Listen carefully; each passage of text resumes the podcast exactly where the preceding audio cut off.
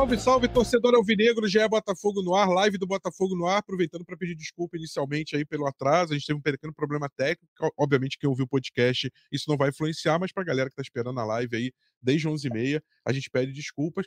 É, o Botafogo é que segue do mesmo jeito, o mesmo Botafogo, é, que ganha jogando em casa sem levar gol, que ganha é, dominando o terreno, que ganha dominando o adversário, e mesmo no clássico, o Botafogo consegue resolver bem o jogo. Esse Botafogo que teve um dos jogos, a gente vai falar sobre isso, talvez mais importantes do, do, do Campeonato Brasileiro, mesmo se a gente considerar as, as, rodadas que faltam, porque era um momento, foi uma semana muito conturbada com a saída do Luiz Castro, com a indefinição sobre o futuro. Ainda tem coisas para acontecer, ainda tem técnico para ser sondado, para chegar, mas era um momento crucial em que o Botafogo tinha sete pontos de vantagem para o segundo colocado, para o Grêmio, e que corria o risco de perder essa vantagem, diminuir essa vantagem para quatro pontos, ou até para cinco, enfim, e conseguiu sustentar a vantagem num cenário sem técnico, técnico interino. Vamos falar muito sobre isso. Hoje eu tenho aqui, pela primeira vez, tenho o prazer de trabalhar com ela, Jéssica Maldonado. Aliás, te dar os parabéns pela apuração, a apuração brilhante do Gé. Já falei com o Serginho Santana, vou falar com o Giba também quando estiver aqui.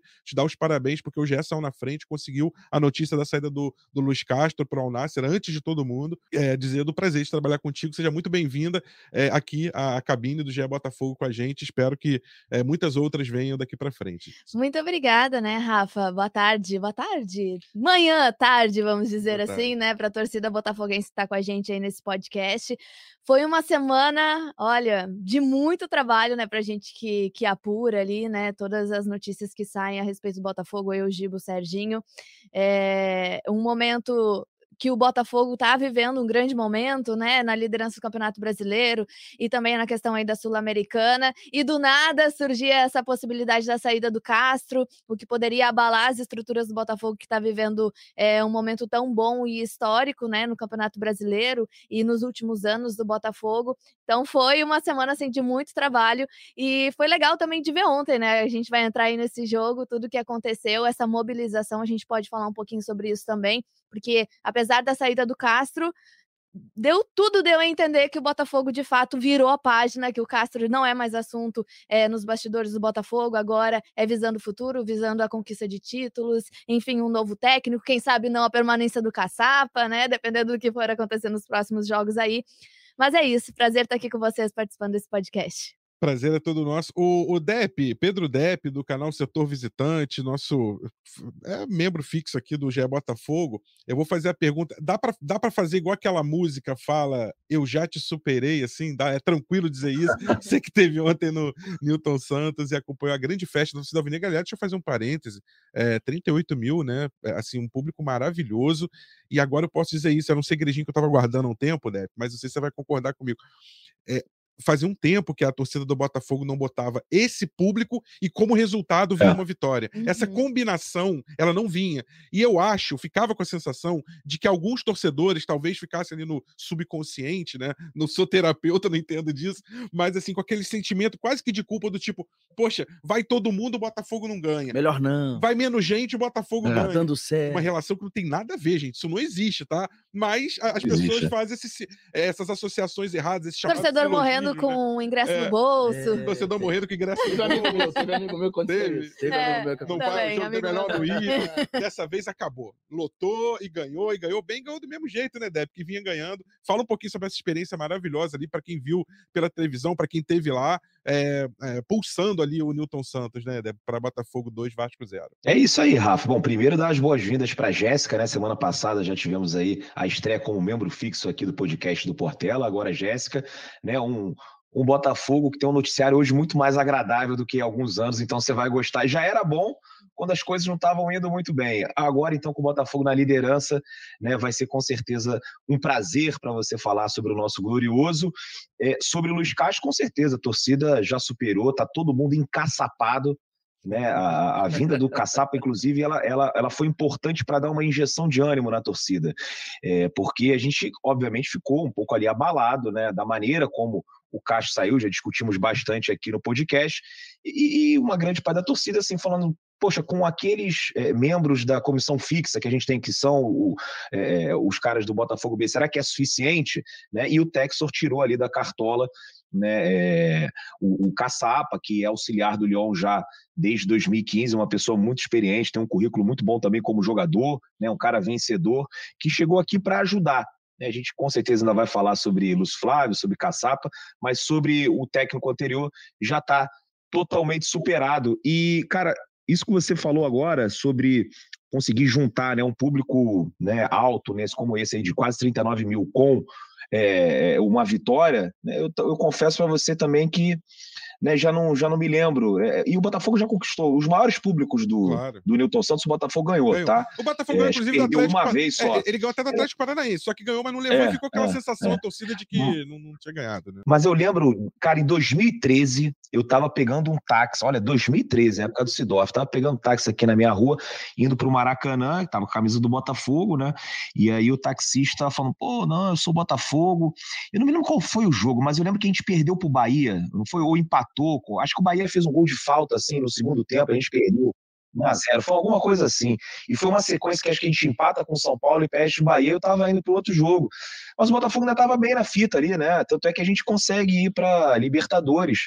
Né? O Botafogo fica é, bem posicionado, termina em quarto, né? E depois até tem que torcer ali pelo, pelo Lanús para ser campeão da Sul-Americana, mas a gente vai para Libertadores. E o taxista falando, pô, eu, eu sou botafoguense, queria muito ir nesse jogo, mas eu dou azar, cara. falei, como assim você dá azar? É, eu dou azar, fui naquele jogo contra o Bahia, perdeu, aí empatou 0 a 0 com São Paulo, então não vou mais não.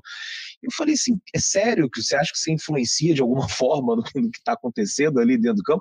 Mas eu tenho certeza que muitos torcedores se sentem assim, né? O cara que, ah, eu sou pé frio, né? Não vou, você não vai perder. E aí acaba deixando de ir. E eu sempre fiz questão de falar, até porque eu vou a todos os jogos. Cara, eu não sou nem pé quente, nem pé frio, não existe não isso. Time bom ganha e time ruim perde. Durante muito tempo, nós colecionamos times ruins. Agora nós temos um time bom e o Botafogo vai ganhar com torcida, sem torcida, é, com estádio pela metade é o que vem acontecendo no estádio Newton Santos. Então, torcedor, você acha que você é pé filho? Você não influencia absolutamente nada. Vá ao jogo, Vá ao jogo. aproveite esse momento, né? Porque daqui a pouco vai ficar cada vez mais difícil para comprar ingresso para ir para o jogo do Botafogo. Cláudio Portela estreando agora na cabine do subsolo, verdade, né? Na nossa cabine verdade. aqui do, do GE Botafogo. É, seu xará, Cláudio Caçapa, teve uma missão. Imagina, ele lá em Lavras, interior de Minas. Tava tranquilão. Né? Tranquilão. Com a família. Com a família, nas férias. Ele tinha acabado o campeonato francês, ele ali que é auxiliar do, do Olympique Lyon. E de repente recebe o telefonema do John Textor, Caçapa, você pode ajudar aqui? E ele disse, né, que, pô, super feliz, super grato, e nem ele esperava o que aconteceu, a forma como a torcida. Eu, eu fiquei impressionado, né, Portela, com isso. A forma como a torcida do Botafogo abraçou, canalizou aquela energia, porque tinha mágoa, tinha ressentimento com Castro, tinha tristeza. Cara, a torcida do Botafogo, ela parece que virou a chave e deu um abraço de, de amor ao time, ao, ao, ao Claudio Caçapa, ao Lúcio Flávio, é, e falou: olha, vamos embora, daqui para frente vamos, vamos seguir e, e, e, ele falou sobre isso depois na coletiva, né? Falou. Como que ele sentiu esse amor, esse, esse, carinho, esse acolhimento da torcida do Botafogo, que coisa que ele não imaginava viver na, na vida, né? na carreira, carreira de agora de treinador, né? De auxiliar. É, como, é que, que, como é que você sentiu e como você está sentindo essa transição? Foi uma decisão correta, tomada pelo Textor, pela, pela, pela holding, né? Pela SAF do Botafogo? Você acha que o caminho foi esse, para esse primeiro momento? É, fala um pouquinho sobre o que, que, você achou. A gente não tinha nem falado de Claudio Caçapa no último é. podcast podcast, não tinha como, né? Logo depois saiu a notícia. Fala um pouquinho para que, que você, é, para o torcedor do Botafogo, o que, que você achou dessa, dessa decisão? Bom, Rafa, Depe, Jéssica, é prazer estar com vocês hoje, mais uma vez, aqui, torcedor botafoguense que nos escuta, que nos vê aí na live. É, eu acho que não só a, a, torcida do Botafogo virou a chave, como os jogadores também viraram a chave. Eu acho que foi muito importante isso.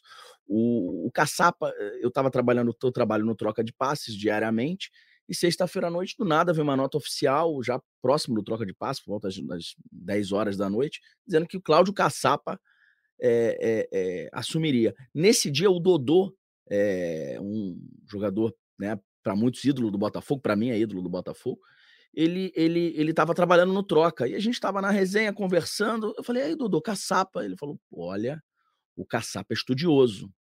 E eu não, eu não me lembrava, eu me lembro do Caçapa jogando, era um, era um bom zagueiro. É, chegou a servir a seleção. Chegou a servir a seleção.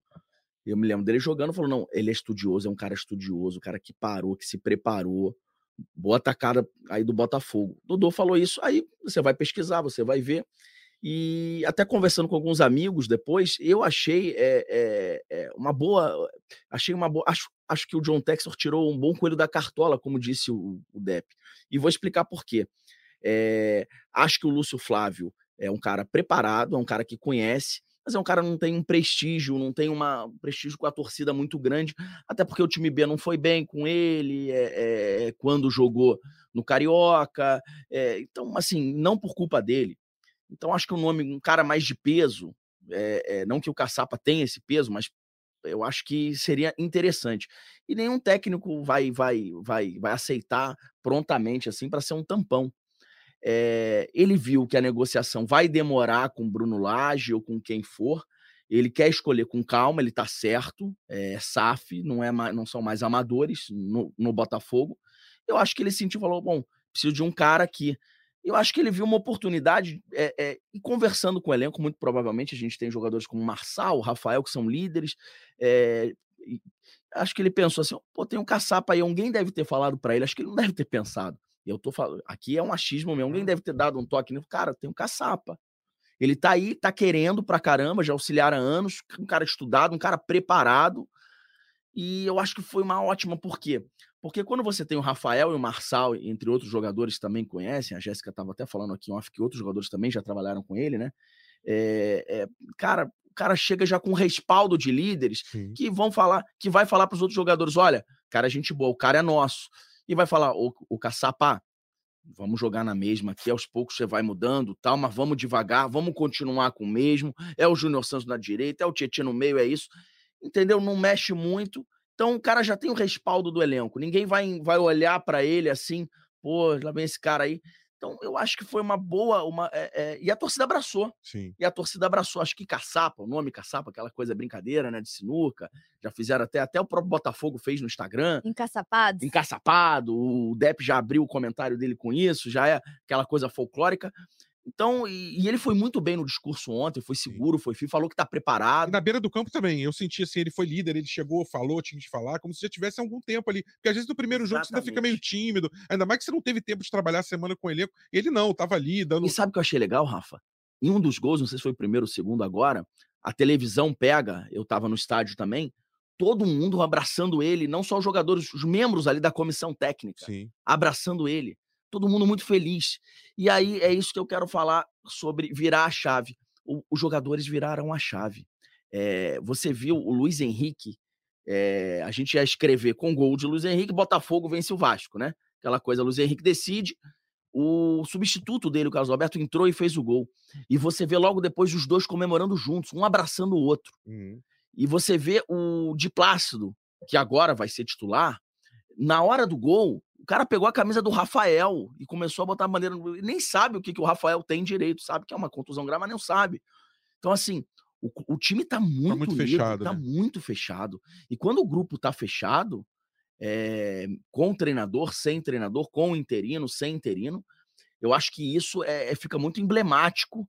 Eu acho que isso faz o Botafogo ficar ainda mais forte. Não só a torcida, o time também virou e, essa chave. E Jéssica, eu, eu acho que a gente tem que, assim, para o torcedor do Botafogo entender e saber separar as coisas, que eu acho que é muito importante nesse momento.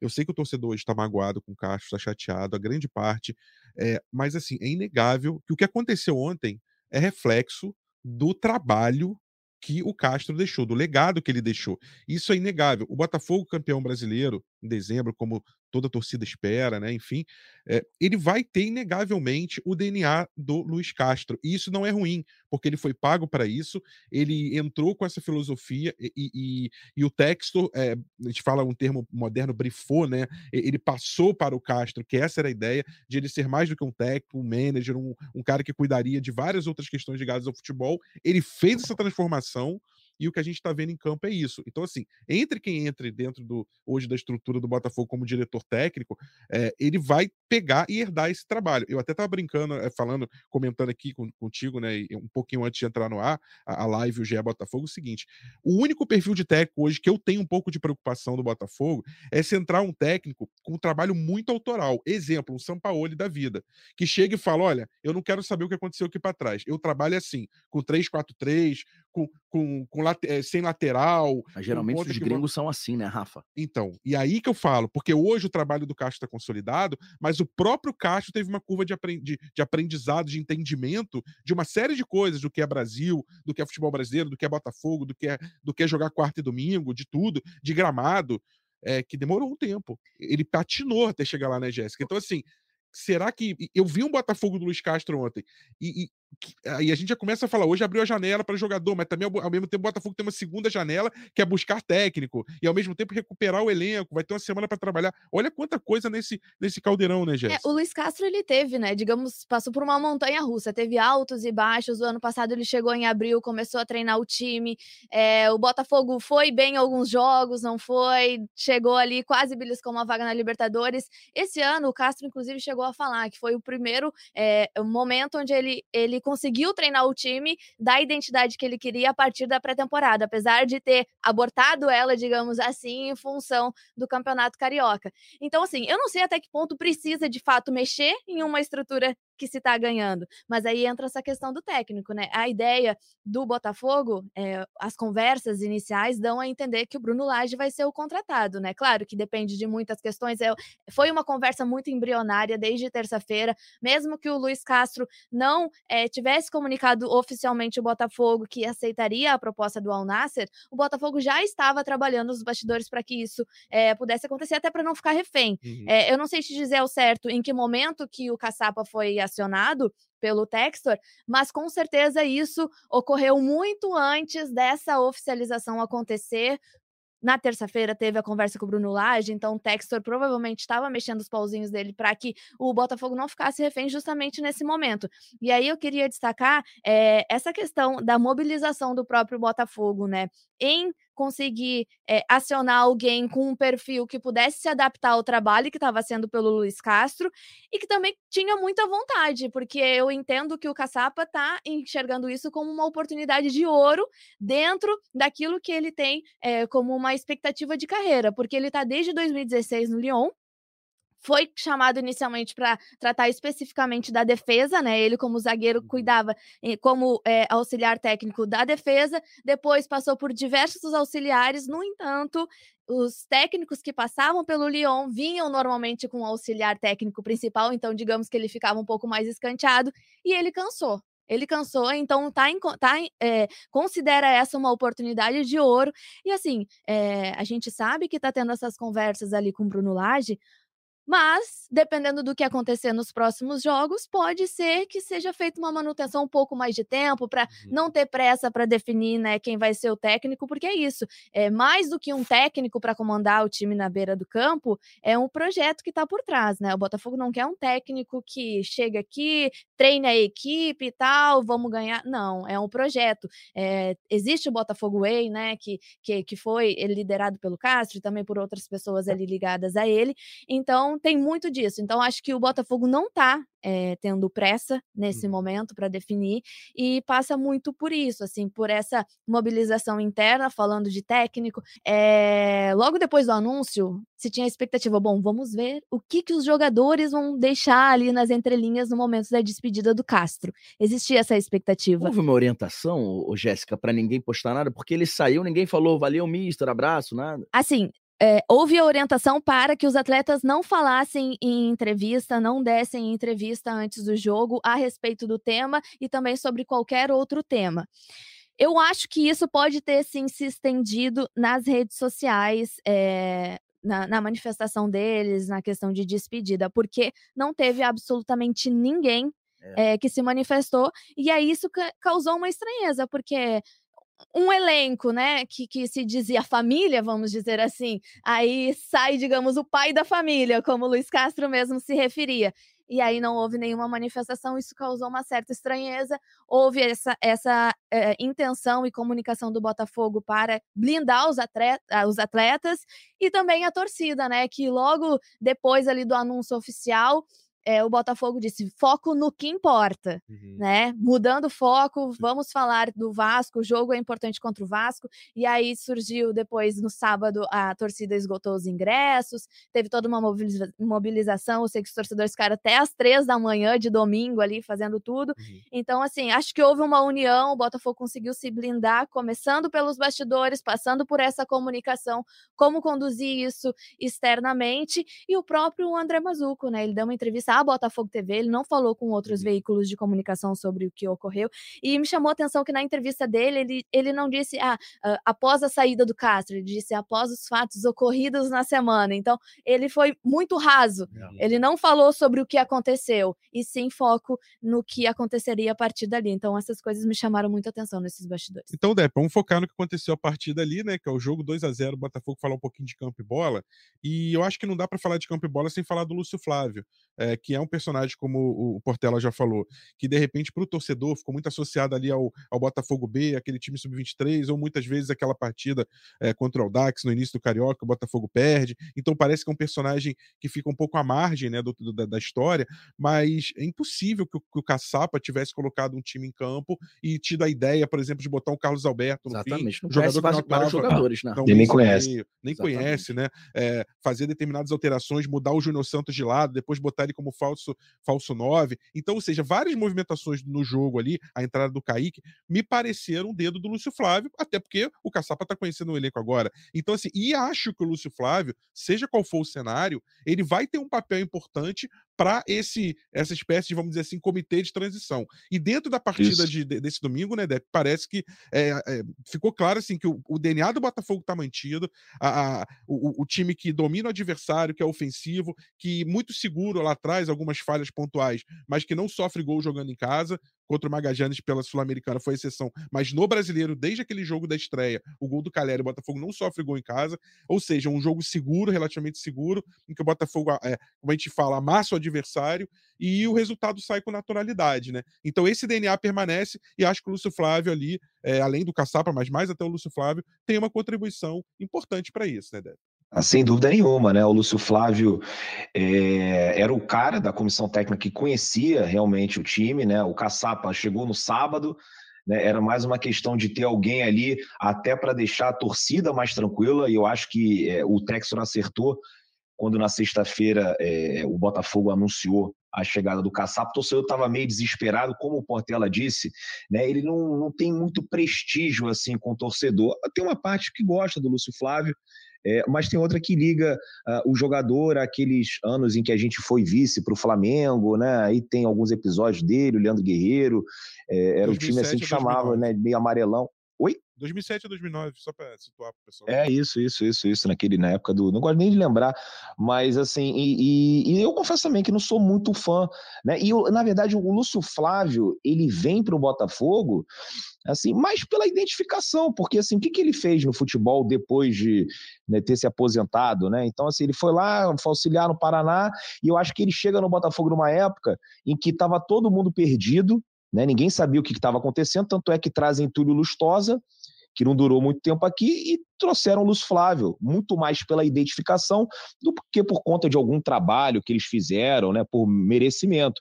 Acabou que o Lúcio Flávio foi ficando, né? Tem aquele jogo é, contra o Fluminense, que acho que é o primeiro que o Texor assiste no estádio, e ou um dos primeiros, agora não sei, mas é, que a gente ganha. O Botafogo foi muito bem é, o, o, Botafogo vai muito bem, ganha 2 a 1 um, né, quase vai para a final do Campeonato Carioca, mas o Cano é, acaba fazendo um gol ali no final, e aí talvez o pessoal vai falar, ah, vamos continuar, continua aí com o Flávio. E os resultados do Botafogo B né, não foram muito bons, mas é, não é o principal é, objetivo, né? O objetivo do Botafogo B é você desenvolver esses jovens. A gente tem alguns caras que passaram por esse time B e hoje estão é, mostrando ali alguma utilidade. Você tem o, né, talvez o de maior sucesso seja o Jefinho, né? Que passou ali pela mão do Lúcio Flávio e depois acabou indo para o time principal e rendeu aí uma venda de 10 milhões de euros. Então, assim, o torcedor estava muito preocupado, mas não tem como tirar o mérito. Ontem a vitória, assim, a preparação tática eh, foi feita pelo Lúcio Flávio. O Caçapa só estava olhando ali, é, supervisionando, dando uma força, dando uma ajuda, trazendo um pouco aí do conhecimento, da bagagem que ele carrega lá no futebol europeu, mas essas substituições têm toda a cara do Luiz Flávio, e até eu fiquei nervoso ali no final, porque ele tirou, é, tava, a gente estava conversando aqui em off, o Portela também ficou um pouco preocupado quando tirou o Eduardo e o Tiquinho ao mesmo tempo, só que tá dando sorte, cara, o Botafogo tá com muita sorte, aquele lance do Alex Teixeira, a bola teria entrado em outros anos, né, então assim, a gente tá com essa, essa famosa sorte de campeão, graças a Deus, já acompanhando o Botafogo, um dos times mais azarados da história do futebol. Esse ano as coisas mudaram. Então, você vê, uma partida tranquila, né? Achei até que o primeiro tempo estava um pouquinho tenso, assim, o clima na arquibancada, depois a torcida até engrenou, mas assim, a minha sensação da arquibancada é que o pessoal né, ainda estava meio aflito ali, sem saber o que, que ia acontecer, como que o time ia reagir, até porque né, esse jogo contra o Magallanes, a gente viu que os jogadores foram influenciados por aquele ambiente ruim que o Botafogo estava passando. Aliás, se o Castro tivesse saído logo na segunda-feira, provavelmente a gente teria ganhado aquele jogo lá de 3, 4 a 0 do Magallanes e agora não ia ter que fazer uma viagem. Mas aí ficou enrolando, enrolando, enrolando e aquilo acabou respingando no ambiente. Ontem a gente já viu que todo mundo superou, né? o Botafogo fez mais uma boa partida, né? mostrando desempenho e resultado, que é muito importante. Tem muita gente aí ainda que duvida do Botafogo, não estão assistindo os jogos do Botafogo, porque mais uma vitória tranquila. Botafogo, como você disse, não sofre gols, é o único time no campeonato que ainda não sofreu 10 gols. O Botafogo sofreu 7. Então a defesa é muito boa e a defesa a gente sabe que ganha campeonato. E aí agora é saber o que, que vai acontecer. A gente, né, a defesa ganha campeonato e agora a gente ganha aí o, o Caçapa, não sei por quanto tempo ele vai ficar aqui né? Mas é um cara que, como a Jéssica falou também, é, auxiliou o Lyon, né? O Lyon usa, os times europeus, assim, alguns times usam esse, né, esses assistentes como se fossem esportes americanos, né? Aquele assistente de defesa, o assistente de ataque e tal. E o, o Caçapa vai ser muito importante para a gente dar sequência a esse excelente trabalho que a gente vem fazendo lá atrás, mais uma boa partida. E você vê até a sorte, né? O Adrielson dá um mole, pô, o Adrielson tá no top 3 dos melhores jogadores do Botafogo nesse campeonato, mas ainda teve que passar pelo PR e o Alex Teixeira não conseguiu. Uma vitória né, para o torcedor do Botafogo continuar tranquilo, a, a, distância ainda é boa, a gente vai ter um jogo muito difícil lá no Sul, mas estão duvidando da gente. Todos os jogos, Ih, não tem como ganhar do Flamengo no Maracanã, vai perder, aí ganha. Ih, meu Deus, Palmeiras no Aliança, não perde uhum. É, perdemos. perdemos um pouquinho o Depp, já, já, já faz a reconecta, faz a reconexão dele. O Portela, o Depp falou de dois nomes aqui, claro, vamos lá, Perde jogou muito, Adrielson como sempre, uh, o Segovinha entrou bem, os três, os dois volantes ali, como sempre, Marlon e Tietchan muito bem, mas é inegável falar que acho que os dois nomes da partida mais uma vez, Eduardo e Tiquinho Soares, é, cada um da sua maneira. Queria que você falasse um pouquinho sobre a atuação deles, porque é impressionante o futebol que o Eduardo está jogando. É, e o Tiquinho nem se fala, né? O, mais uma assistência para gol, ele sai da área, ele é inteligente, e eu, eu acho que a vitória do Botafogo passa individualmente, coletivamente pela, pelo entrosamento, pelo padrão de jogo, mas individualmente muito pela capacidade técnica e de decisão desses dois jogadores, né? Não, sem dúvida. O Tiquinho é o grande jogador do Botafogo. Mais uma ótima atuação deles. Se não fez gol, participou.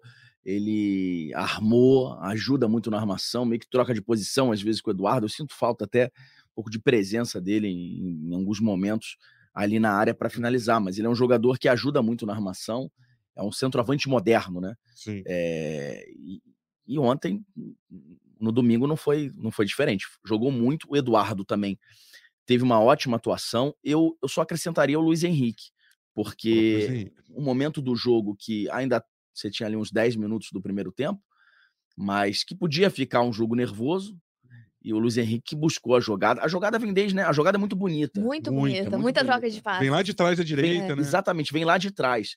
Mas o, Luiz, mas o Luiz Henrique, que me parece ter um bom entrosamento com o Tiquinho dentro e fora de campo.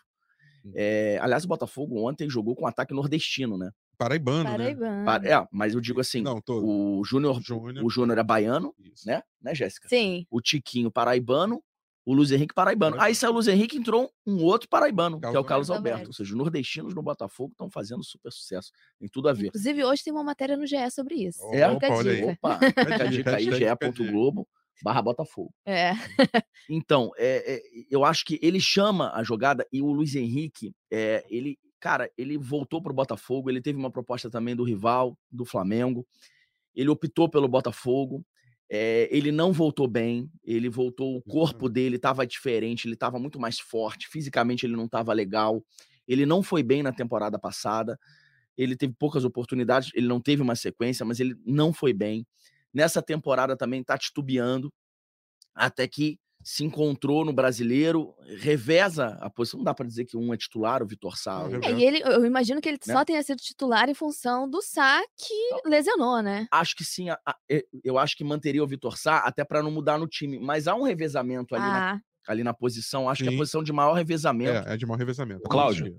Fala, eu até Deco. costumo chamar o ponta ah, esquerda do Botafogo, de Luiz Sá, porque eu não sei, eu não sei o titular, o titular, o Vitor Henrique. Então, assim, é uma pessoa só. Perfeito, perfeito. É o, é, e assim, a torcida está contente com isso. O Vitor Salles tem uma recomposição maior. E o Luiz Henrique, a gente, é, o torcedor, né? Ele vê assim, cara, esse cara é nossa cria.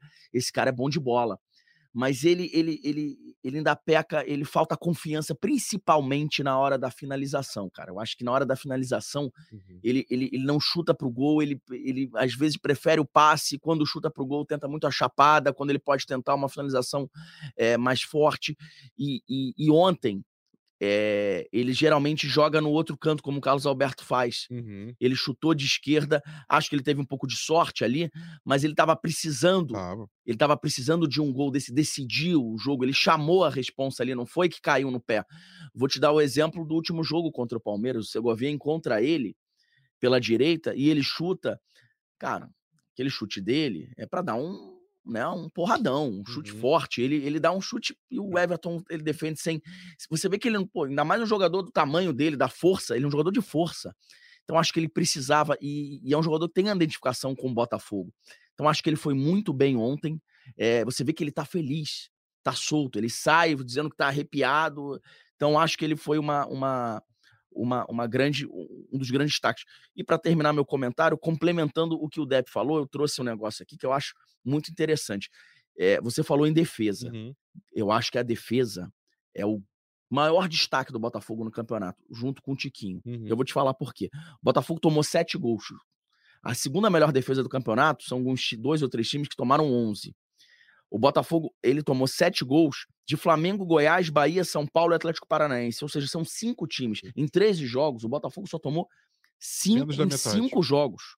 Em cinco jogos. Gente, é, é um número espetacular. Se você colocar que o Marçal deve ter jogado metade, um pouco mais da metade desses jogos, que é titular absoluto, um grande jogador, mas que está machucado, às vezes suspenso. O Rafael reveza praticamente com o Diplácio. O Rafael é o titular, é melhor que o Diplácio, mas revezou. O Diplácio jogou boa parte desses jogos. Você tem uma dupla de zaga uhum. quase que intransponível.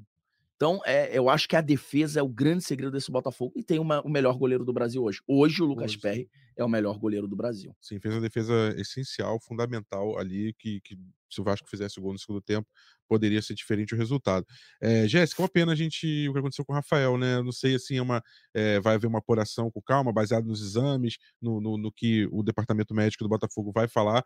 Ele é um jogador que vem tendo a trajetória dele desde que voltou ao Botafogo muito marcada por problemas físicos, né? Seja problemas de contusões, é, dificuldade também de apurar a forma física, com isso desenvolver o melhor futebol. Uma pena a gente nunca ter, quase nunca ter conseguido o Rafael a 100% do que ele podia. E até por questões emocionais também, que a meu ver também são reflexo disso, né? Ele perde a confiança e tudo. Ele tinha feito uma partida maravilhosa contra o Palmeiras, uma partida também ok, jogando boa, muito bem. É, contra, o, do, contra o Magallanes, estava jogando bem e, e, aí tem essa lesão no joelho. É uma pena, né, Jéssica? É, ele é um jogador aí que vinha na titularidade e sofreu, como tu disse, né? Desde que ele veio para o Botafogo, sofreu aí com, com, as lesões.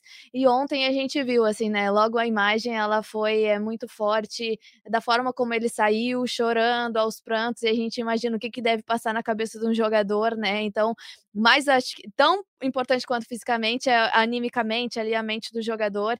É, e assim, a informação que a gente tem é, é, é aí para a gente ver o quão grave se espera que seja essa lesão, é que o próprio Botafogo, mesmo sem os exames, já disse que o Rafael sofreu uma lesão grave é no joelho. O clube já falar assim, né? Lesão grave. É, e o Botafogo dificilmente é, fala, geralmente. É. Não fala onde que é o problema, não fala. É, por exemplo, o Vitor Sá e o Matheus Nascimento ficaram fora desse último jogo, né? Contra o Vasco. Uhum. E o Botafogo diz: ó, estão em tratamento. Não diz onde foi a lesão, qual a gravidade da lesão, qual o tempo de parada, não diz. Então, ontem, no caso do Rafael, diz: é uma lesão grave no joelho, ele vai passar por exames. É, então, a gente tá nessa expectativa, né? Por parte do Botafogo. É, provavelmente eles está fazendo os exames, imagino que nessa manhã deve haver o diagnóstico aí início da tarde, durante o dia ainda. Mas o fato é, que o Botafogo vai perder o Rafael por um, alguns bons jogos, provavelmente meses, né? Talvez não jogue nem na temporada, dependendo da gravidade.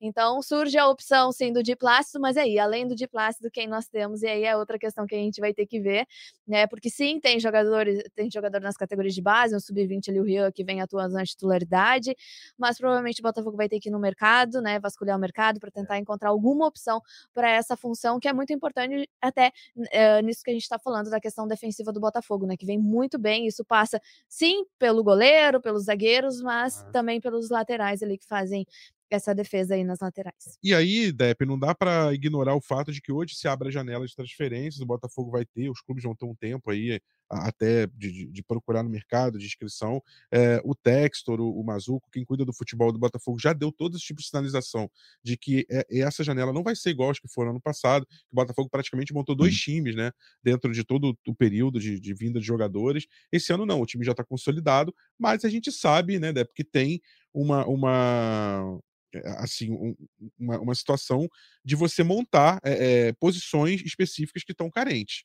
Uma das posições é a lateral direita, a gente fala sempre isso. Outra posição, é, aí já é mais subjetiva. Alguém fala, ah, precisa de uma reserva, um reserva para o Tiquinho, outros falam, não, Matheus Nascimento da conta, dá para improvisar ali o Eduardo ou o Júnior Santos.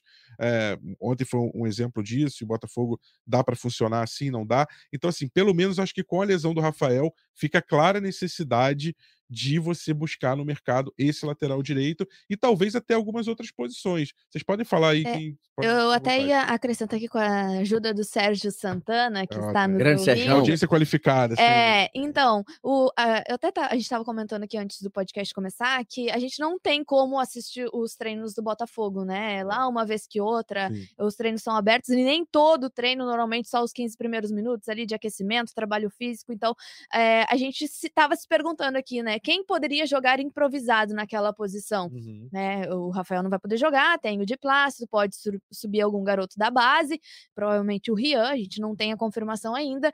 É, mas o Sérgio Santana ajudou aqui e disse que o Carlos Alberto pode atuar assim na função, como lateral direito, pode. É, ele que entrou ontem, né? Apesar de ter entrado pela extrema esquerda, ele é destro uhum. e pode jogar assim ali pelo corredor direito, então pode, é, pode uhum. surgir como como uma opção aí para lateral direito. E a ideia é assim, são três dimensões que, é, que a gente vai ter agora. A janela de jogadores, a janela dos treinadores, que não é bem uma janela, mas é uma necessidade que o Botafogo tem que ir ao mercado e buscar, e a recuperação dos atletas, o Botafogo tendo uma semana para trabalhar. Então, eu acho que são três frentes aí, né, Deb, que, que, o, que o Botafogo trabalha a partir de agora. É, eu estou menos preocupado com relação a reforços.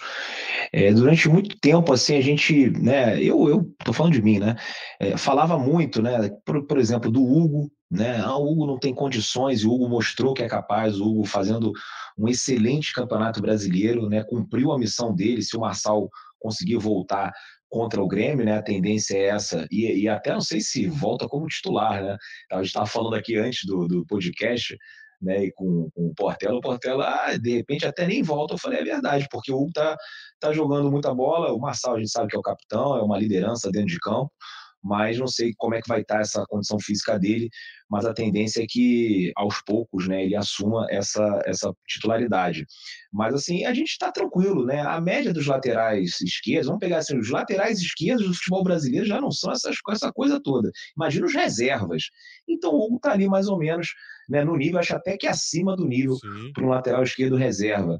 É, acho que ali nos volantes, o Botafogo está bem também, né? Tem a questão do Danilo, que se machuca muito, né? Tem a questão também do, do Gabriel Pires, que até agora ainda não voltou, já tem um tempinho aí parado uh, com essa lesão na panturrilha, mas eu acho que a gente está bem servido agora com né, o retorno do Kaique, tem o Breno também, que estava sendo elogiado nos treinamentos. É, acho que pelas pontas, ainda mais agora que o Botafogo vai poder né, é, colocar o, o, Diego Hernandes, né, vai poder estrear o uruguaio, né, talvez aí nesse final de semana já possa ser relacionado. Então, nas pontas, eu acho que está tudo bem resolvido. Né? Você pode até falar dos zagueiros, ah, o Sampaio para substituir o Adrielson cai muito o nível. Eu posso até concordar, mas talvez a gente não tenha dinheiro para ter né, dois zagueiros reservas do mesmo nível. Né?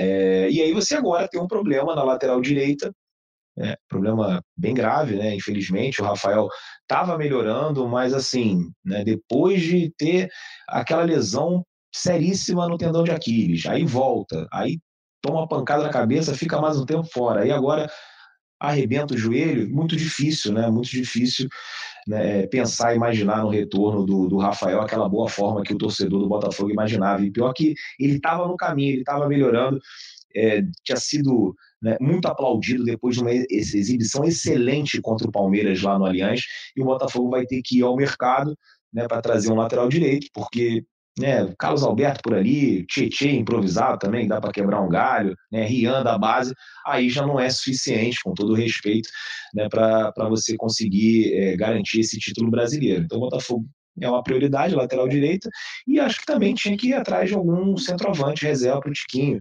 Mas aí, de repente, dentro do clube, né, eles imaginam que o, que o Matheus dê conta do recado. Eu acho pouco, né? mas também entendo, né? o clube é, não tem tanto dinheiro assim para fazer né, esse tipo de investimento, talvez assim o Alessandro Brito, né, que e todo o nosso staff ali do departamento de scout consigam tirar mais um coelho da cartola, encontrar alguém, como encontraram no ano passado. Trouxeram Adrielson, ninguém dava nada, trouxeram Lucas Perry também, ninguém dava nada, e talvez consiga, né? Não pagando né, uma fortuna por algum jogador, como a gente vê alguns rivais aqui fazendo, né? Contratações aí de 90 milhões, de não sei quantos milhões. O Botafogo não tem essa grana, mas pode achar algum cara que está perdido na Europa, que está perdido assim no mercado né, é, um pouco mais alternativo e trazer para cá e ele ter um desempenho né, do, do Adrielson Adrielson, do PR. Então eu estou curioso para saber quais serão as movimentações do Botafogo, mas assim, a, o Botafogo tem elenco, tá? O Botafogo é, não é só um time. O Botafogo tem muitas opções. A gente está jogando aí sem uns caras importantes já tem muito tempo. Né? Entram outros que não seriam nem a primeira ou segunda opção e estão dando conta do recado. Vamos ver como é que vai ser.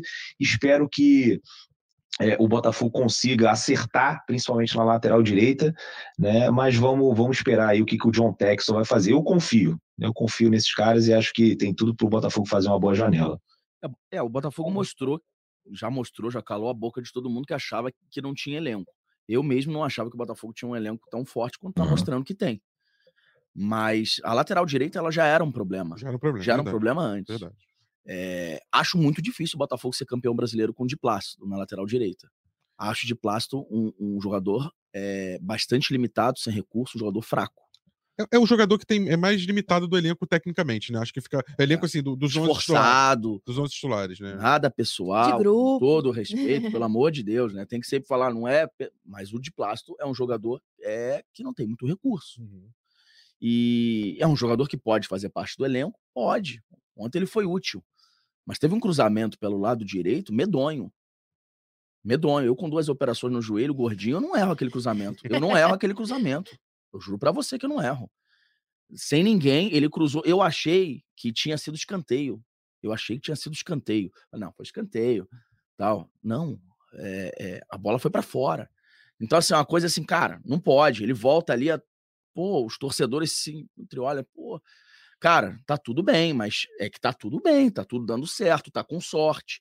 O Adrielson errou, a torcida gritou o nome dele, gritou o nome do PR, mas o Adrielson é hoje um dos melhores, é o top 3 do Botafogo, como o Depp falou, concordo. Ele, Eduardo e o, uhum. e o, e o Tiquinho, de repente o Tietchan também, tem PR, enfim. O time tá muito bom, tá bom. Mas já precisava antes. O Rafael é muito melhor do que o de Plástico. E o Rafael não tá jogando, não tava jogando essa bola toda, mas vinha numa crescente. Sim vinha na sua melhor fase melhor no fase. Botafogo. O melhor jogo dele com a camisa do Botafogo, ele é o único remanescente da Série B. Foi. E o Gatito, mas o Gatito praticamente não jogou a Série B, foi o Diego, o Diego Loureiro. É, cara, ele jogou muita bola contra o Palmeiras. O Dudu deve estar no bolso dele até agora. Verdade. E, Pequenininho cabe, né? É, pequenininho cabe. O Dudu joga muita bola, é um craque, mas o Dudu deve estar. O Rafael furou pai do Dudu naquele jogo lá. E o Rafael voltou a jogar muito bem. Voltou a jogar muito bem, estava jogando muito bem contra o Vasco. A gente ficava se imaginando, pô, imagina o Rafael na é, direita, o Marcelo o Rafael foi lateral de Premier League, né, gente? É. Ninguém joga no Manchester United de 5, 6 anos à toa, ninguém joga no Lyon 4. Peraí, né, cara? Rafael é muito bom jogador. E tinha alguns problemas emocionais, lesão, e ele estava muito bem. E acontece isso. Já precisava antes o Daniel Borges, que eu acho, que eu acho, aí o torcedor pode falar, pode cornetar, eu acho que era mais bola, jogava melhor do que o de plástico. Acho que o departamento de inteligência é super competente, tá fazendo um trabalho quase que brilhante, mas errou com o de plástico, errou. Acho que a galera do Lanús lá já ouvi dizer que falou: é mesmo, eles querem de plástico? Ah, tá bom. Então, foi, mas tem acertos e erros, e não então, é um... mas, mas deixa eu só te interromper em cima disso, o Portela. Manda. É, será que quando o Botafogo decide é, ah, vou emprestar o Daniel. Eu sei que tem que olhar o lado do jogador, do procurador, do empresário. Esse jogador tá pedindo, falou, pô, não tô tendo, não tô sendo aproveitado aqui. Mas, poxa, ele era importante estar ali no elenco, porque no momento como esse você tem o Daniel. No momento que você libera o Daniel, eu só posso acreditar. Mas que ninguém falou isso na época, né? Agora ninguém falou, agora na... ninguém falou na época. Eu só né? posso acreditar que se você libera o Daniel com o Rafael com a inconstância, com a instabilidade até física dele, já se machucava antes, já tinha questões é, de não aguentar 90 minutos. Vários momentos o Rafael jogava só um tempo, um tempo e mais um pouquinho, e cansava. É, é aquela O de plástico, com a alimentação que tem. Com a alimentação que tem de plástico. Eu só posso acreditar. Que tá no plano trazer um, um lateral. Exatamente, é, que tem alguma. que já tinha alguma coisa na, na, na, manga e tem alguma coisa na manga. diz que tinha uma sondagem com uma, a Jéssica pode falar melhor, com o Marcos Rocha, que tá renovando com o Palmeiras. E aí, Jéssica, marca pra gente a questão de jogadores e também da busca do, do técnico ali, Bruno Lage, enfim, pode amarrar isso pra gente. É, então, a informação que eu tinha passado já aqui uh, inicialmente é que o Bruno Lage teve essa conversa na terça-feira, parece que deu uma avançada aí no fim de semana. Mas é aquilo que eu falei, o Botafogo não tem pressa, né? E principalmente agora na questão de reforços, a janela abriu recém hoje, tem um bom tempo ainda. Então, é isso. O Botafogo joga com o que tem. Não acredito, não acredito como o Textor mesmo já deu entrevista exclusiva ao GE, que não vai fazer aí grandes loucuras, muito pelo contrário, daqui a pouco essa situação aí, já que o Rafael não vai poder jogar na lateral direita, essa carência, muito provavelmente o Botafogo vai atacar ali também. Então são coisas que são necessidades, não é uma loucura, não é um investimento pensando, ah, é, vamos fazer uma aposta. Não, Botafogo, Botafogo vai atacar nas necessidades do time. É muito isso que deve acontecer, mas assim, fora isso, não tem nada ainda em andamento, pelo menos a gente está apurando aí, a, como eu falei, a janela recém abriu hoje, é, não tem nada que, que chame muito né, a atenção. O Botafogo está muito voltado nesse momento para a contratação do técnico, que é, né, é, algo também, né, principal. Né, um aval, pô, vamos, vamos querer o aval, de repente, do, do novo treinador pro lateral. Bom, tem que se mexer pro lateral. Eu acho que ali, centroavante, o Tiquinho merecia um substituto melhor, o Matheus Nascimento ainda tá ganhando corpo aí, mas eu acho que não vai vir, mas de qualquer forma, o Júnior Santos e o Eduardo já foram bem ali, e eu acho que na direita o Carlos Alberto seria uma ótima. Só que o Botafogo, é, não sei se vocês concordam, o torcedor aí que tá com a gente também, é, se o Botafogo, ele, os laterais não são agressivos, né? É, são laterais mais defensivos, mais construtores, e eu acho difícil dele colocar o Carlos Alberto, seria ótimo. Isso que o, que o Sérgio falou aí com a gente, nosso, nosso setorista também. Mas eu acho que se machuca o de Plácido, e ele coloca o Sampaio na direita, porque é um, são laterais mais defensivos, o Sampaio pode ir até o meio campo ali, e acho que ele pode ali compor de repente. Mas fica o apelo, o Botafogo, é, é, a gente fala que não vai investir e tal, é, eu acho, eu fico, eu fico um pouco chateado com isso. Eu entendo que o elenco é bom, mas eu penso, o Botafogo tem, uma, tem a maior oportunidade desde 2007 de ser campeão brasileiro. Uhum. O Botafogo tem uma geração de torcedores é, de 30 anos que não viram o time ser campeão brasileiro. O Botafogo não é campeão brasileiro há 28 anos. Então, quem tem 30 anos, 31, 32, não viu. Não viu. Não viu o Botafogo. Tem dois, três anos. Então, é, eu acho que essa hora, pô, cara, caiu no colo. Caiu no colo. O Depp falou essa expressão, eu acho que é exatamente isso. Lógico, caiu no colo por merecimento do Botafogo. Sim, sim. Bom, vamos investir aqui um pouquinho mais, porque se for campeão, cara, se você é campeão, é estádio lotado, como já tá tendo, né? É estádio lotado o primeiro semestre inteiro. Inteiro. Porque vem, vai ter Libertadores. Isso. Tu já tem uma Supercopa do Brasil logo de início. Então, assim, eu não tô dizendo que tem que fazer loucuras, uhum. mas eu acho que vale. É, é, na Libertadores 2017, tem muito torcedor que fala isso, a gente tava até falando, brincando pô, se tivesse trazido ali um centroavante, uma coisa. Um pouquinho. É, eu acho que eu acho que valia olhar. Agora, a lateral direito é urgente. Vamos esperar. Dep, é, a gente vai então agora nesse, nessa semana, né? Vai ter uma semana livre, tranquila para trabalhar a cabeça dos jogadores, trabalhar o físico.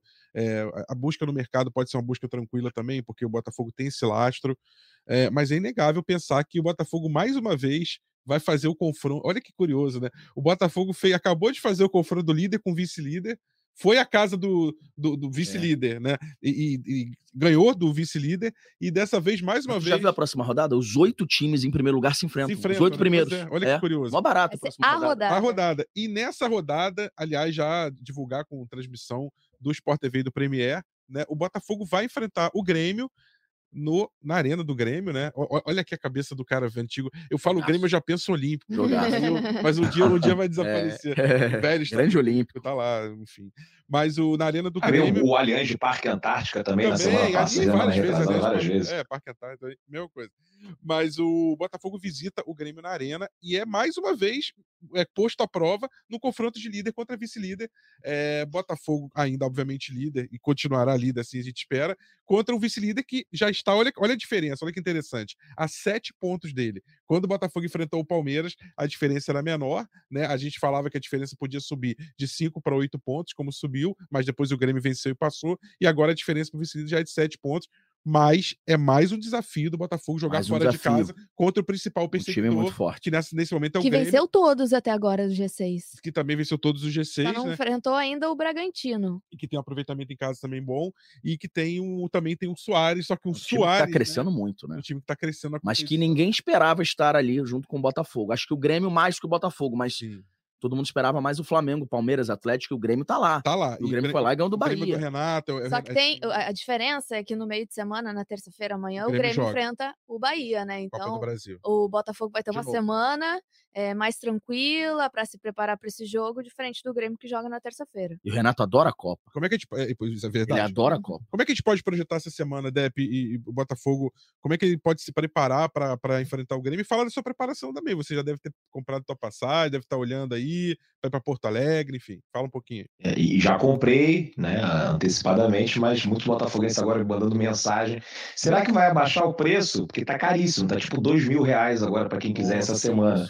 E eu falei, irmão, julho, né? Pô, todo mundo vai para o sul, quer ir para Gramado, férias escolares, e você tem que se planejar com a maior antecedência para conseguir uma passagem mais barata. Estarei lá, né? Vou torcer aí para ver se o Bahia. O Bahia, né? Confesso que fiquei irritado ali com aquele gol no último minuto, mas o Bahia está com crédito. Venceram o Palmeiras, a gente foi mais tranquilo para aquela partida. Né? E tomara que o Bahia ganhe. Vou torcer agora para o Bahia né, nesse primeiro jogo da Copa do Brasil, né? 1 a 0 contra o Grêmio, né? Para o Grêmio ficar preocupado com o jogo da volta. Né? Se o Grêmio, de repente, consegue um, um bom resultado na, na Fonte Nova, né, ele encara essa partida com o Botafogo de uma outra maneira. Né, e é o que vocês falaram aí, o Renato né, e o Grêmio, né, conhecido como time copeiro, que dá mais atenção a essas competições, não tem tido muita sorte. Né, o Botafogo não ganha 28 anos o brasileiro, o Grêmio não ganha 27. Né, o Botafogo ganhou 95, o Grêmio é, venceu em 1996, aquela final contra a Portuguesa. Mas, assim, é um jogo muito difícil, né? E que bom que o Botafogo conseguiu manter essa distância de sete pontos. Se por acaso a gente empata ou até perde, é, é, a gente depois vai jogar em casa, né, na próxima rodada contra o Bragantino. O Grêmio vai ter que sair da, da, de Porto Alegre para enfrentar um outro adversário. Então, assim, é normal. Né? O Botafogo não, dificilmente vai ganhar todas as partidas até a 38 rodada é aquele jogo que né, é mais ou menos um bônus assim para o Botafogo. Perdeu, empatou, faz parte, é uma partida difícil, ganhou.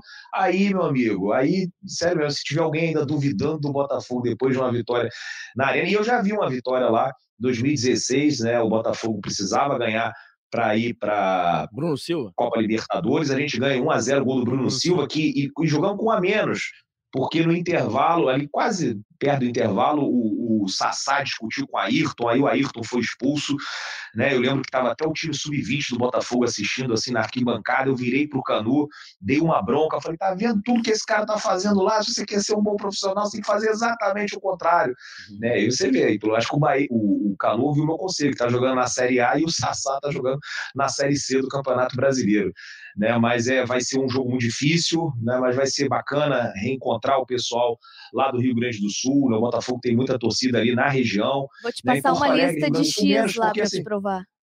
Nossa, lá é maravilhoso. Oi? Vou te passar uma lista de X Opa! Ah, é, pô, me amarro, né? Mas assim, eu tô na maldade da polenta, cara. Quando eu vou para lá, eu fico comendo polenta 24 horas por dia. É impressionante, assim, é, é bom demais. Mas tem muita Bota gente lá no Instagram, lá no Rio do Sul, principalmente ali né, na capital, mas também tem muitos botafoguenses de Santa Catarina, né, do, do Paraná, que com certeza estarão lá para assistir esse jogo contra o Botafogo. Vai ser um prazer encontrar essa galera. E depois eu vou ficar esperando aí essa, essa lista aí. Vou te dos mandar a melhores lista no WhatsApp. X, né? Isso. É, Só, só pra, X. como é aquele X coração.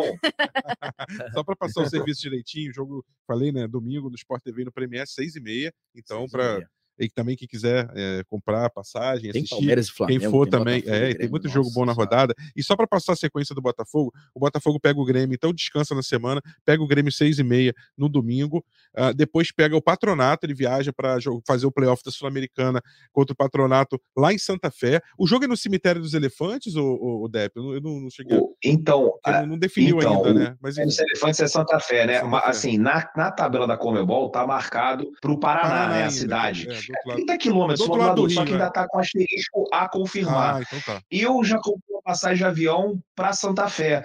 Mas, assim, de qualquer forma, é, É, muito do lado, perto, é. 40 minutos de carro de um, de um para o outro. Agora, é, é uma partida né, que, de repente, o Botafogo podia até esquecer. Esqueci, é, mas- Porque o foco tem que ser no Campeonato Brasileiro. E, com todo respeito ao patronato, é o 12 colocado né, Da segunda B, da divisão do futebol é. argentino. Eles são tipo o Santo André, assim, estão lá pela Copa do Brasil, né? Pela Copa da Argentina. Isso. Eliminaram o Boca na, na, na semifinal, depois conquistaram o título, foram para a Libertadores e agora caíram para a Sul-Americana. Então, pô, é uma logística difícil, complicada. Você tem que Eu pegar mandaria reserva ou até misto. Buenos Aires e depois Eu acho que não é um nenhum absurdo, não. Mandar Eu reserva. mandaria reserva É, mas misto. e aí? Tem um revés no jogo Ah, meu de amigo, ida. eu te falar, a gente falou pra caramba do elenco aqui do Botafogo. Você tem um time reserva, você leva o reserva, você consegue um resultado lá e, aí, e no tapetinho você resolve. Se você não conseguir passar do patronato, líder do Campeonato Brasileiro, líder disparado do Aham. patronato, e você tem o, o- você tem com essa vantagem, o patronato é décimo segundo, acho que da, E, e e posso te divisão. falar daquelas histórias que Tá. falam assim: ah, tem coisa que só acontece no Botafogo, histórias da bola. Vocês sabem quem que permitiu o patronato jogar contra o Botafogo? Colo-Colo? Não, foi uma vitória sobre o Atlético Nacional de Medellín. Nacional. Em Medellín, na última rodada, o Nacional já estava classificado, terminou em segundo. E quem é o técnico do Atlético Nacional? Paulo Paulo. Campeão com o Botafogo em Paulo 1996. Então o Autório é o culpado pelo fato do patronato pegar o do Botafogo. né? É, essas Ó, histórias do Só Botafogo. corrigindo aqui, ó, o patronato eu falei 12, mas é o 11. E eu fui recentemente para a Argentina, né? Fiz lá um, né, um tour ali pelos estádios da Série B, assisti cinco jogos. Um da Série A, né, o jogo do Racing, e depois fui a quatro jogos da segunda divisão. Pô, o nível é muito fraquinho, né? É Assim, a, a última coisa que eu prestava atenção era no jogo, que ali do- doía os olhos. Né? Via ali, era maneiro o ambiente, as torcidas, os estádios antigos, charmosos, sempre cheios. É uma maravilha, né? Agora, o jogo era muito ruim. E nessa, nesse campeonato aí, Cadelo que eu assisti, o patronato está na 11 colocação. Assim, então, com todo o respeito que eles merecem, mas acho que cabe aí, como o Portela falou, um time reserva. E aí depois o Botafogo pega o Bragantino no Newton Santos no sábado às Outro time da do tarde. G6. Outro time do Que G6. tá, que tá Que voando. tá voando, tá tá numa voando. fase boa, com, Tá com outro português também, o Pedro O Caixinha. gol do um Bragantino, bom uma jogada trabalho. bem trabalhada. O Pedro Caixinha tá fazendo um ótimo muito, muito trabalho. bom o trabalho do português. E Aí Bota- detalhe, aí já estamos chegando praticamente na metade do Brasileirão. E- Então, aí Botafogo pega de novo o Patronato em casa, o jogo da volta, e depois enfrenta o Santos na Vila, provavelmente sem torcida. O Santos ma- mantida a punição. Então, assim, é uma sequência para o Botafogo manter o. É, é isso aí que eu queria chegar. Gente, É uma sequência para manter. o né? Grêmio é o grande desafio. O grande desafio. Mas, Mas como o Depp conta- falou, também tá na conta. Na ga- conta, se- é, se ninguém tá dizendo que vai perder. É, mas. Mas tá na conta, sim. Se você Isso. botar a derrota, faz parte. E O Botafogo não vai ganhar É. todos os jogos, como o Depp falou. Não vai ganhar todos os jogos. Por isso que eu vou te falar aqui o que eu falei off, que eu não tinha falado aqui on ainda. O Botafogo ganhou contra o Vasco o jogo mais importante do campeonato. Não foi o mais difícil, Uhum. mas foi o mais importante. Porque nós estaríamos falando aqui muito mais sobre. Ih, saiu o Luiz Castro, a torcida, a Verdade. imprensa, verdade. todo mundo. O Botafogo virou a chave, a torcida virou a chave, os a jogadores vida. viraram a chave. O Botafogo amassou o Vasco, 2 a 0 poderia ter sido mais, e o Botafogo continua líder.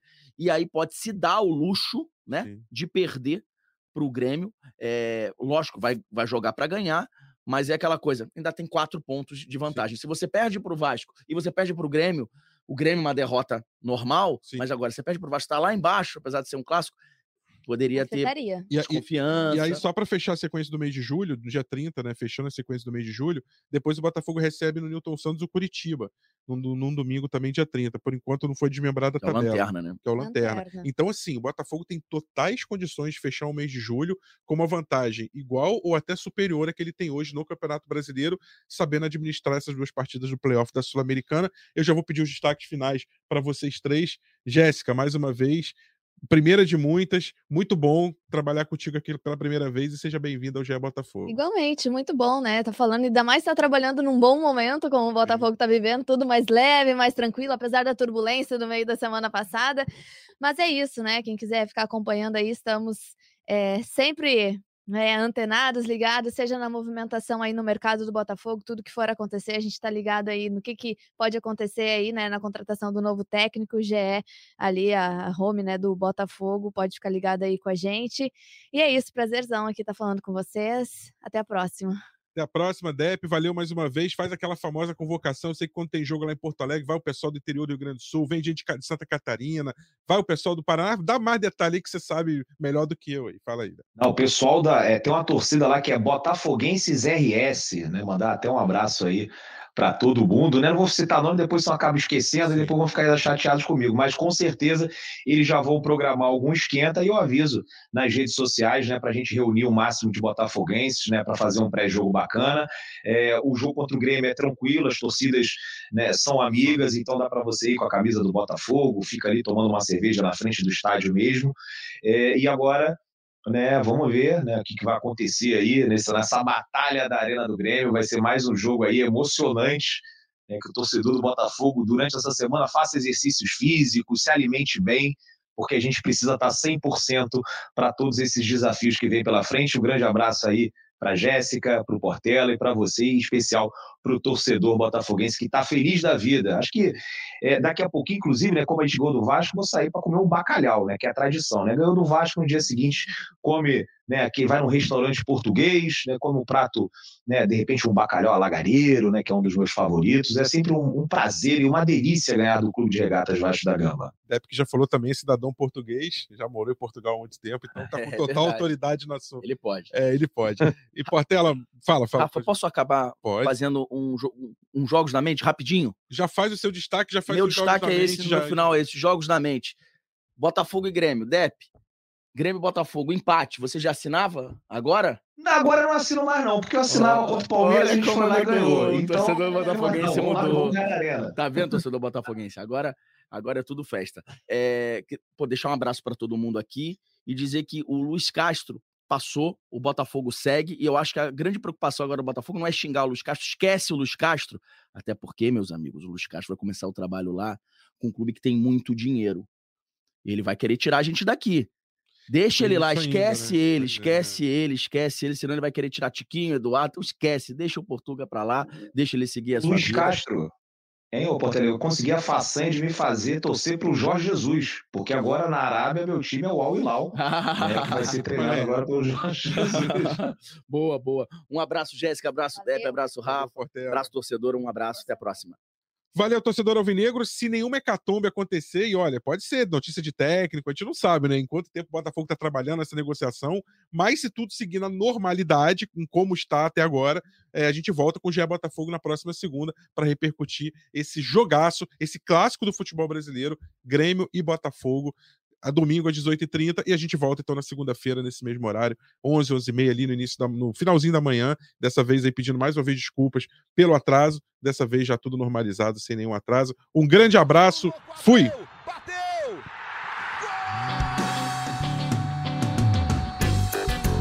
Sabe de quem? Do Botafogo! Do Alvinegro, do Glorioso. É o GE Botafogo.